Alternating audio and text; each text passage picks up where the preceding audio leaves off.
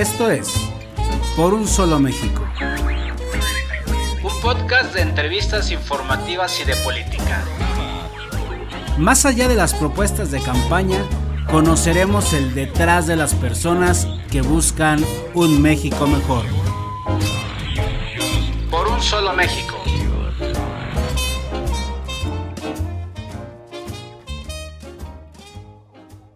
Amigos, bienvenidos. ¿Qué tal? ¿Cómo están? Gracias por estar con nosotros en una emisión más de Por un Solo México. Les saluda su amigo Irán Aviv, el coach.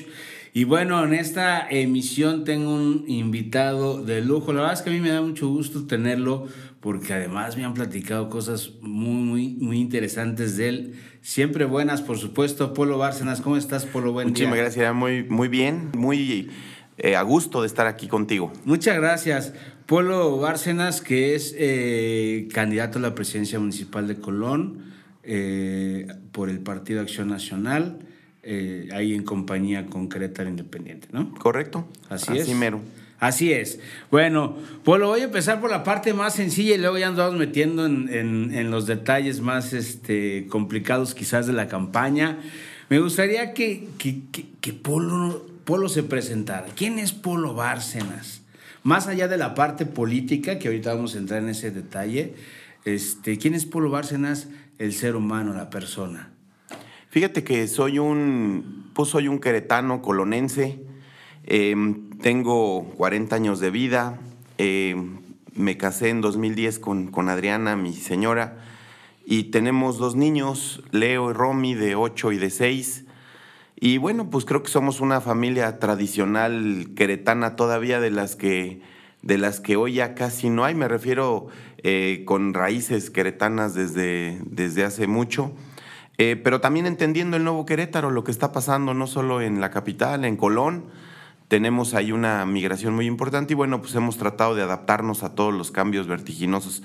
Eh, soy licenciado en informática, egresé de una universidad aquí en, en la capital y bueno, pues me dedico a temas de tecnología y de y automatizaciones y de infraestructura en cuestiones de redes.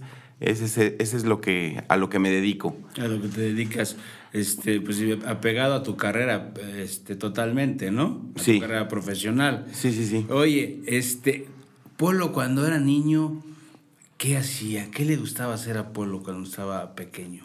Fíjate que crecí entre tres lugares. En Colón, ahí en Esperanza, que es donde tenemos la casa, su casa. Gracias. En Peñamiller, que es de donde era mi mamá, en, en- en paz descanse.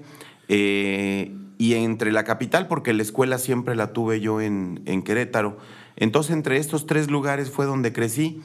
Y a mí me encantaba eh, tanto Peñamiller como, como Colón, como Esperanza, porque era donde compartía con los primos el día a día, ¿no? Claro. Lo que recuerdo es muchas horas de fútbol, muchas horas de irnos al cerro a buscar garambullos para, para comer, Para comer. principalmente en la temporada de verano.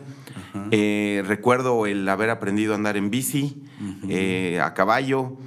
Y bueno, pues realmente sí tengo una niñez donde la, la añoro. No estoy seguro de querer regresar a ella, pero por lo menos sí la guardo con muy gratos recuerdos toda, ¿no? Claro, sí, sí, sí, seguramente este, viviendo en, en lugares tan hermosos, ¿no? Como, como Colón y Peñamiller, por supuesto, la, la niñez debe- debió haber sido linda, ¿no? llenos de magia, de historias, de leyendas. Yo les decía que, pues depende de donde estés, crees, ¿no? Por ejemplo, en Peñamiller, te puedo decir que ahí sí creo en las brujas. Me tocaba ver estas bolas de fuego en, el- Ajá, en, sí. en el- en el- los cerros a lo lejos. Eh, en el caso de Colón, pues sí te creo en la llorona porque tocaba oír las historias. Ajá. Entonces la verdad es que sí, creces con estas leyendas, tradiciones, historias, gastronomía que realmente yo veo que en la ciudad prácticamente ya está perdida, Sí, sí, sí. pero en los pueblos todavía hay una tradición. Crecimos con la huerta del traspatio de los abuelos, de comerte los duraznos directos de la fuente, los nísperos, eh, los aguacates. La verdad es que sí fue una, una niñez que añoro y que me encantaría que mis niños la puedan vivir así. Claro, y eso es, eh, creo yo que lo importante, ¿no? Este, tú eres eh, nacido en Colón y has trabajado en Colón y para Colón, ¿no? ya, ya, ¿has estado ya en el, en el en la administración pública? Sí, fíjate que de mis 40 de vida, tres años y ocho meses he sido funcionario en Colón. Fui director de turismo. Al segundo año, por resultados, me permitieron ser director general de fomento económico y turismo. Em, después viene hoy una transición. Soy secretario de Desarrollo Económico. Ahí sí rompo con el, con el, con el presunto hoy en día. Y la verdad es que eh, sí he tenido varias oportunidades en, en Colón. Ahí es donde te das cuenta que hay mucho que falta que hacer. Pero también hay mucho que se puede hacer, digo, incluso sin recursos. La verdad es que hay una gran posibilidad de, de, lo que debes o puedes hacer. ¿Qué crees tú, Polo, que, que sea eh, la problemática real? O que, que, me imagino que no será una, sino algunas de las problemáticas reales y más fuertes que tiene Colón en este momento que, que es urgente resolver. Mira, en cuestión de lo que dice la ciudadanía, los visitantes, amigos eh, y todos los que uno se encuentra en la calle, hay tres cosas muy graves. La primera ya es una sensación de seguridad, de falta de seguridad. La segunda es un tema de salud, que es crónico, desde un origen el tema de salud está rebasado. Y el tercero, por la pandemia, hoy es un tema de economía. Pero eso es desde el punto de vista de lo que uno externa. Yo lo que sí creo que nos hace falta, y es uno de los puntos prioritarios, es que la ciudadanía esté más preparada para todo lo que hoy está pasando en el municipio. Es decir, nos urge capacitarnos para entender lo que está pasando en el municipio.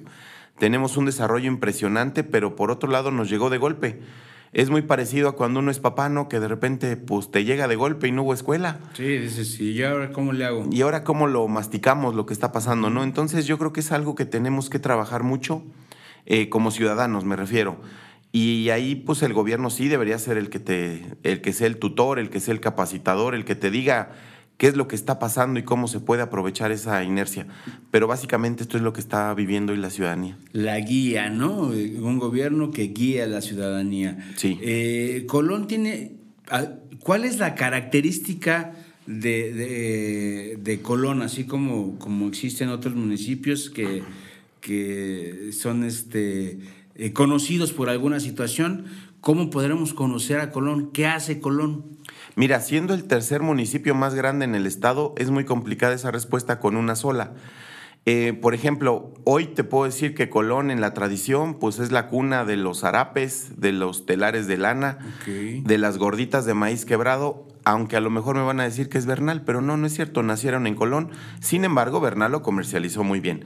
Pero esa es la cuna, esa es la tradición. Hay una tradición charra, la verdad es que el equipo de charros de Colón hoy también tiene una tradición muy importante.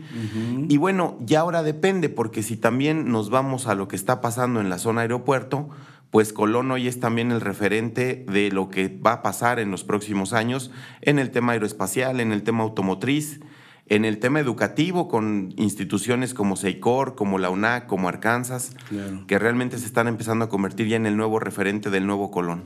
Colón, por supuesto, está como casi todo creciendo, creciendo para, para bien, para beneficiar al municipio, para beneficiar a, los, a los habitantes del municipio, ¿no?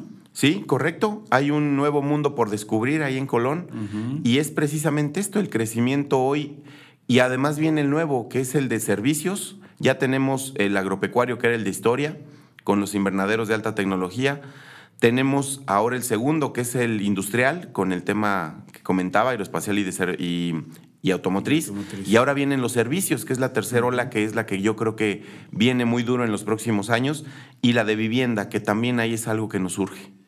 Y que también está empezando a crecer. Es correcto, hay tres desarrollos ya importantes con los retos propios que, se enfrenta cualquier desarrollador, pero la verdad es que ya vienen fuerte.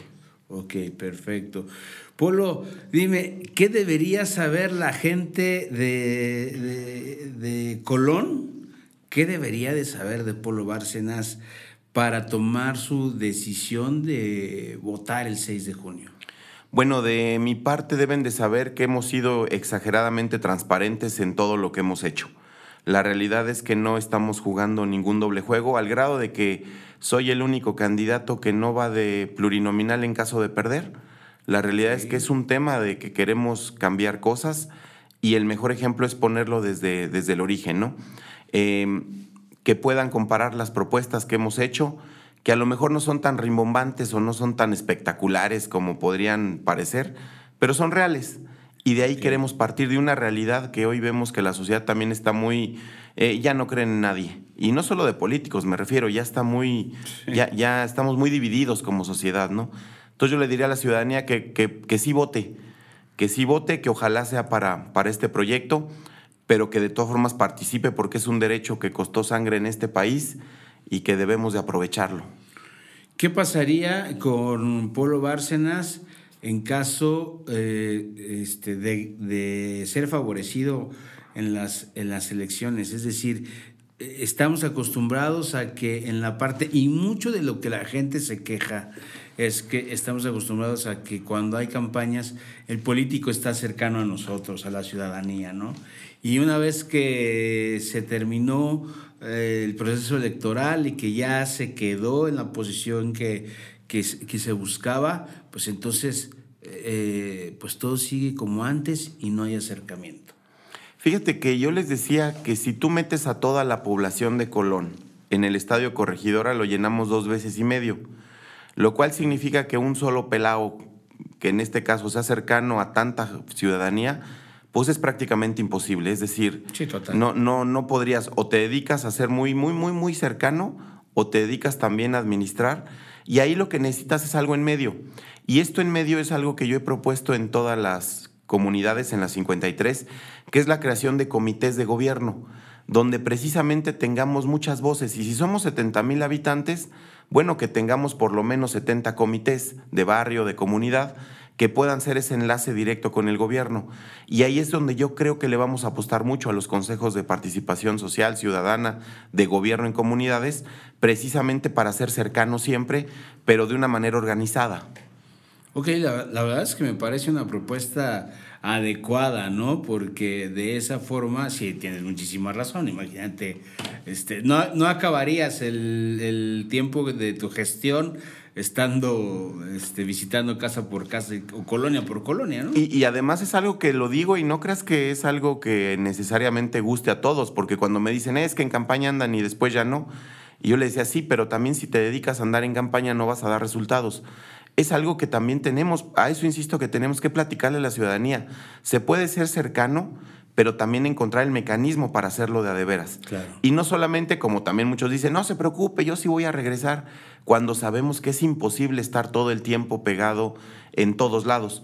Hay comunidades que hemos visitado cuatro o cinco veces y todavía te encuentras gente de la misma comunidad que te dice, oiga, pero no ha ido.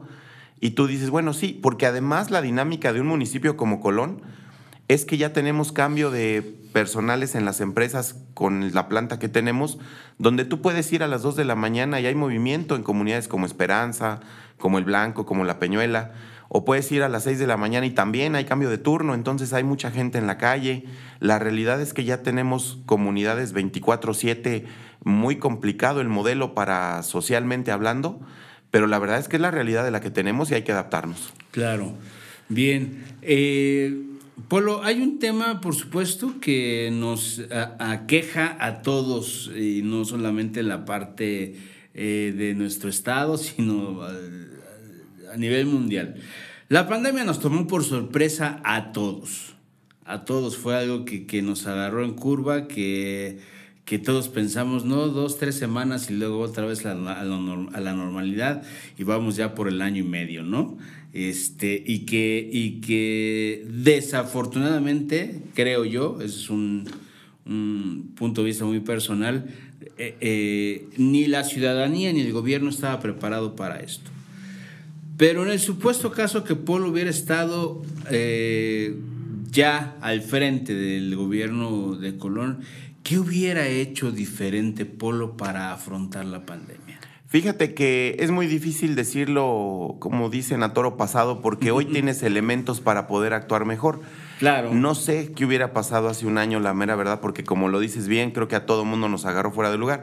Yo personalmente quería tomar unas vacaciones en julio pasado y, y es fecha en que no las tomamos, no Sí, por pudimos. supuesto. Este, y, y te hablo de vacaciones que eran desde marzo, ¿no? Planeadas. Entonces, la verdad es que a todo mundo nos agarró fuera de lugar. La empresa que, que tengo tuvimos unos meses eh, muy complicados también, igual que muchas de las personas. Pero si hubiera sido gobierno, hoy con los elementos que hoy tenemos, creo que sí hubiera sido una apuesta diferente de haber sabido la crisis que vivimos en Colón en enero, este enero me refiero, este diciembre. Eh, pues un tema de, primeramente, de equipo médico. Ya ves que hubo una crisis de concentradores, de oxígeno, y que la verdad es que de haber sabido que la crisis iba a venir así de dura, pues yo creo que el gobierno tenía que haber estado preparado precisamente para eso. Segundo, un modelo un poco más duro en el tema de, de- de los tiempos de los famosos semáforos. Y lo digo con los tiempos porque la verdad es que eh, incluso estas campañas han sido un desafío por el protocolo, porque nosotros creo que somos de los únicos candidatos que mantenemos un cerco sanitario, un protocolo que a veces es prácticamente también eh, vulnerable por la misma ciudadanía. Nos faltó mucha conciencia. Lo que yo sí vi es que había mucho, primeramente en los primeros meses de la pandemia, de era, esto es un invento, esto no existe, esto no es Sí, real, esto... Después, cuando empieza a haber casos, empieza el otro, no, es que en realidad esto lo está haciendo el gobierno y quieren matar gente y, y empiezas a ver esta descomposición de información que además creo que fue generada por, por los diferentes niveles de gobierno. Y yo creo que ahí el gobierno local, el de Colón, lo que debió de haber hecho es una campaña y decir, oigan, a ver, miren, sea verdad o no sea verdad, hagamos esto, cuidemos esto, eh, tratar de fortalecer un tema de economía, porque realmente sí se salió de las manos completamente. Hubo mucha despensa, se entregó mucha despensa, pero también lo hicieron mal, porque acabó llegándole no necesariamente a los que ocupaban, sino fue aleatorio. Es decir, creo que hoy con las herramientas que tenemos, sí hubiéramos podido hacer varios cercos, cercos sanitarios, y además estar preparados en una protección civil y en un tema de salud municipal que hubiéramos impedido que muchos se fueran. Un dato de los, de los escalofriantes y fríos y que además sí, por supuesto que te pegan, ¿no? Yo les digo que hay adversarios más no enemigos, o así debería de ser en estas campañas. De los 10 que aspirábamos en noviembre, diciembre, pues 12 murieron de COVID y gente no grande, es decir, joven. Entonces la realidad es que es un problema que sí nos agarró completamente fuera de lugar y que pues duelen porque al fin y al cabo eran conocidos y había amistad con ellos, aunque no, compa- no fuéramos compatibles de ideas, Claro. la verdad es que no había un tema ahí de, de- de grosería ni de falta de caballerosidad de ningún lado. No, finalmente somos seres humanos todos y, y, y, este, y vulnerables, ¿no? Y, y pues, sobre todo con el dolor de las demás personas. ¿Pueblo Bárcenas tiene aliados políticos? Eh, sí, por supuesto, y es parte de la candidatura común que hoy generamos. Eh, no solamente allá en el municipio, por ejemplo, yo le agradezco mucho a Damián, que fue candidato de Movimiento Ciudadano y que hoy es, es coordinador también de una zona de, del municipio. Le agradezco mucho a los equipos de un candidato independiente del proceso pasado que se sumaron con nosotros. Eh, por supuesto que agradezco a mis aliados estatales, Mauricio Curi, que para mí ha sido un, un faro de luz en estos caminares de que te, te- te sientes acompañado y la verdad Sí, es que le reconozco. Eh, en la campaña tuve la oportunidad ya de coincidir con dos aliadas para mí importantísimas, que es mi candidata a diputada federal Sonia Rocha y mi candidata a diputada local Dani Salgado. Y la verdad es que he descubierto personas maravillosas y que nos hemos complementado bien en una lucha del día a día, ¿no? La realidad es que sí hay demasiados aliados, organizaciones, muchos grupos colonenses, agrupaciones, sindicatos, que la verdad es que han sido ese motor de la campaña y que son los que te permiten no desfallecer ante tanta presión, tanto mental como física, que todos los candidatos viven en esta temporada. Así es, sí, definitivamente. Yo me, me parece que es algo importantísimo, ¿no? Polo Bárcenas, fue ya, este, trabajaste o, hubo este, este trabajo de, de electoral o de campaña electoral de una manera independiente. Es correcto. Y mira, sigo pensando en que todos los partidos tienen una crisis de origen, no generada en Querétaro, generada desde la Ciudad de México. Lo sigo pensando. Creo que hay una crisis en el modelo que debe de cambiar.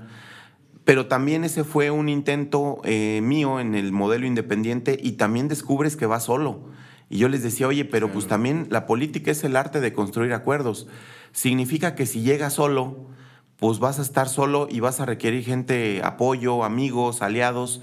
y no los tenías. La verdad es que sí llegó un momento, yo comparo mucho la campaña pasada a esta y la verdad es que ir con aliados te permiten que sea más fácil todo, desde el tema de las propuestas. Por ejemplo, yo en el proceso pasado no podía eh, comprometer o pensar que va a haber algo de que costara más de 20 millones, porque no puedes como municipio. Pero cuando me dice Mauricio, en esta sí vámonos juntos, la verdad es que dices, oye, te da una tranquilidad de decir, si llegamos, podemos generar un proyecto mucho mejor para la ciudadanía, ¿no?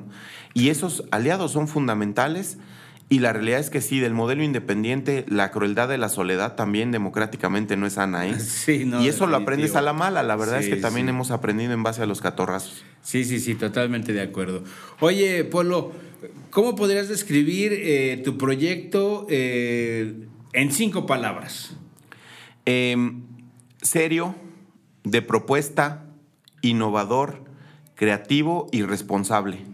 Y responsable. Claro, sí, sí. No sí. se vaya a oír Sí, feo. Sí, sí, sí, sí, va a oír feo. Perfecto. Oye, Polo, mira, hay algunas eh, cosas que al final, a- algunos temas complicados, no solamente para, para la capital, sino me parece que es un, es un mal general, ¿no? En, en todos los, los municipios y en todo el estado. Eh, situaciones que nos preocupan realmente a los ciudadanos como el tema de la educación. El rezago educativo ha sido muy duro, y sobre todo con la pandemia. Existe muchísima deserción en las escuelas. ¿Por qué? Porque eh, la pandemia nos obligó a estudiar desde casa y a estudiar en línea. Y evidentemente no toda la ciudadanía, no toda la población tiene las posibilidades de, de, de tener un teléfono, una computadora, una tablet, un internet. Entonces esa parte del rezago educativo que nos ha pegado de tal forma eh, es, un, es un reto, me parece a mí que es un reto para, para, para todos los candidatos o los gobernantes que lleguen. ¿Cómo, eh, eh, cómo volver a tomar nuestro nivel educativo? Mira, yo creo que va a ser ahí, va a tener que ser un esfuerzo sociedad, gobierno e institutos, que es la famosa triple hélice, lo que tenemos que hacer que se active para despegar. Por ejemplo, en Colón, el gran problema que se enfrentó es algo que se le llama en, tecnologías de la información la brecha tecnológica, y que es algo que ya se había detectado desde hace mucho tiempo, incluso desde Vicente Fox, ya se habían hecho varios esfuerzos para reducirla. Había una plataforma que se llamaba México y México, que, que, bueno, la verdad es que al final no lograron el cometido final, que era la integración total, porque hay mucha carencia de origen.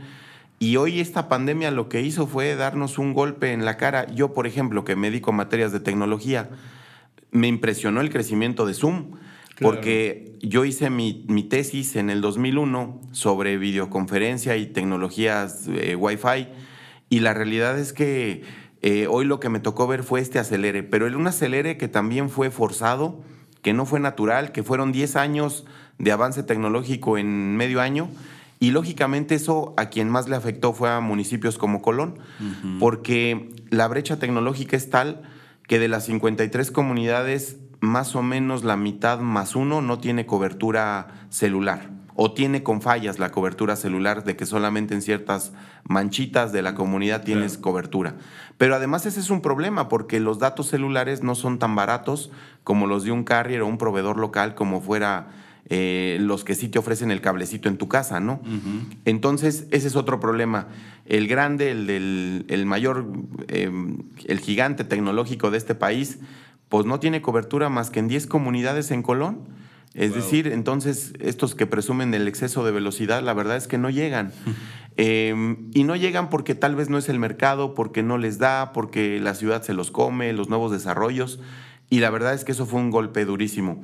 El municipio, la actual administración, puso una cobertura casi total en todos los jardines. El problema es que también estuvo rebasada, la velocidad no daba, las conexiones se caían, el enlace es satelital, no, perdón, no es satelital, es de ondas, y la verdad es que también la velocidad no es buena. Eso significa que ese es el primer reto. Primero es la autopista, ¿no? Pero luego ya que tienes la autopista y que tienes la señal, pues viene el otro problema que acabas de comentar. Pues resulta ser que el celular que tienen, pues es un chicharito que no tiene datos, no es un smartphone. Claro. o tienen smartphones de generaciones o gama baja, que son los, los económicos y que no te soportan un Zoom, no te soportan un WhatsApp con más de cinco fotos y no te soportan realmente la, la realidad ¿no? de lo que se está viviendo. Entonces ahí lo que viene para los próximos años, lo que hay que apostarle durísimo, primero es a regularizar a los chicos, que yo confío en que en agosto podamos regresar en modelos híbridos. Pero por ejemplo ahí también nosotros estamos previniendo que si todo sale como esperamos este día 6, estamos haciendo alianzas con algunas agrupaciones, algunas asociaciones civiles. Queremos fortalecer el tema principalmente de matemáticas, que es fortalecer el tema del cerebro y lo queremos hacer a través de una academia que le llaman Lego y que es con estas piececitas como ladrillitos de juguete, que la verdad es que es algo que funciona muy bien. Yo lo he probado en mis hijos y la verdad es que veo un avance diferente de la escuela Lego antes y después. Queremos empezar a ofrecer también por tema eh, de generación de, de, cerebro, eh, un tema de inglés, porque además en la zona hasta para ser taxista ya lo requieres. Porque sí, totalmente por el turismo. Tienes un turismo y tienes un turismo de negocios también muy importante que también ya se requiere en Colón. Ese por un lado. Segundo, hemos empezado a colaborar hoy, incluso en la campaña, nos hemos acercado al magisterio, a los sindicatos de maestros y decirles, oigan, ¿qué van a ocupar? Y entonces cuando te espantas y te dicen todo, porque tenemos escuelas abandonadas de un año, entonces significa que hay que hacer brigadas con los papás, con los mismos eh, gobiernos, lo que tenemos que hacer es una reactivación no solo económica, sino educativa y tiene que ser ya. Entonces yo creo que si todo sale bien, será en agosto y si no, será el año que entra. Pero sí vienen retos muy duros, pero también creo que hay que enfrentarlos. Digo, eh, la ventaja o la desventaja es que fue para todos. Y aunque efectivamente también, eh, seguramente aquí en la capital y con las escuelas privadas, pero estoy seguro que también tuvieron un retroceso porque el modelo nos agarró a todos fuera de lugar. Totalmente. Yo cursé varios seminarios y diplomados en línea y la verdad es que, insisto, alguien que viene de la tecnología ya grande de edad y aún así hay retos en el e-learning que no es sencillo, ¿no? Entonces yo creo que sí es algo que tenemos que ponerle énfasis, pero que toda la sociedad, así como se superó la pandemia con las bajas desgraciadamente y lamentables, yo creo que se va a poder superar esta etapa también. Sí, es algo, algo complicado y bueno, tocaste eh, otro punto importante, ¿no? El tema eh, educacional viene de la mano con, con el tema económico, ¿no? Y viene de la mano con el tema de delincuencia inseguridad, porque a mí me parece que, que, que ahí van unidos, ¿no? Si no hay una educación adecuada, no habrá la economía adecuada para las familias y eso nos lleva a la parte de la inseguridad desde, el, desde la misma población, o sea, la gente que vive ahí dentro del, municipio, ¿no? Sí, correcto. Y, van ligados, como dices, nos pasó cuando inició la pandemia. El primer mes, como quiera, cuando vimos que iba para largo, eh, algunos de mis trabajadores de una comunidad que se llama Saucillo, ahí en Colón, me decían, oye, yo sé que tenemos algo de chamba, pero denos oportunidad de irnos una semana a la casa. yo decía, pero ¿por qué si hay chamba? Además estábamos en la materia de tecnología, nosotros no cerramos porque éramos de, las, de, los, de los ramos que entramos en la parte de activación. Y me decía, es que va a empezar los robos. Yo le decía, ¿pero por qué? Dice, pues por la economía. Dice, mire, se cayeron las chambas. Y entonces es un, es un tema circular, es un tema donde todos estamos unidos, nadie somos isla, todos estamos interconectados de alguna manera o de otra. Y ese es el balde de agua fría que dices, efectivamente, como sociedad enfrentamos retos muy duros.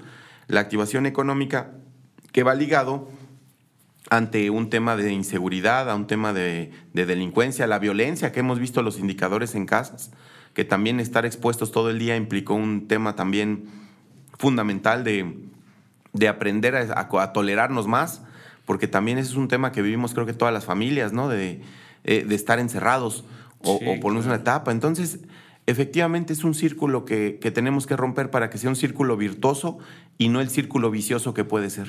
Pues sí, hay, hay muchas cosas que resolver. Creo, Polo, que en el momento en el que llegues a, a comenzar a gobernar tendrás muchísimo trabajo que hacer y, y, creo que, bueno, finalmente para eso están preparados ustedes, ¿no? Para, para servirle a la gente es la intención. Yo les digo que el trabajo no se debe de acabar, el que se acaba es uno, pero por eso también uno va por periodos de corto tiempo. Así es. Bueno, Polo, ¿dónde te puede seguir la gente? ¿Cuáles son tus redes sociales actuales? Mira, en Facebook estoy como Polo Bárcenas Hernández, que esa es este, la página que utilizamos para la campaña.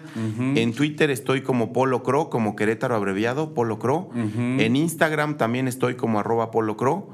Y esas son las redes que usamos en, ahorita, para, la campaña. Para la campaña. Ahí pueden ver todo lo que estás haciendo, todo lo que estás visitando este, y conocer tus propuestas. Y la parte de propuestas, ahí están. Sin embargo, de una manera más organizada, las encuentran en polobárcenas.com.